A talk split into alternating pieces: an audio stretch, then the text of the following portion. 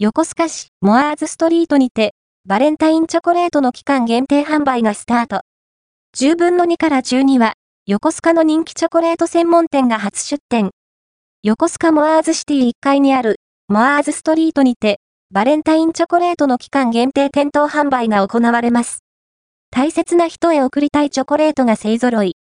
さらに、2023年5月に米ヶ浜通りにオープンした自家製チョコレート、消化支店のお店、パティスリー M も初出店されます。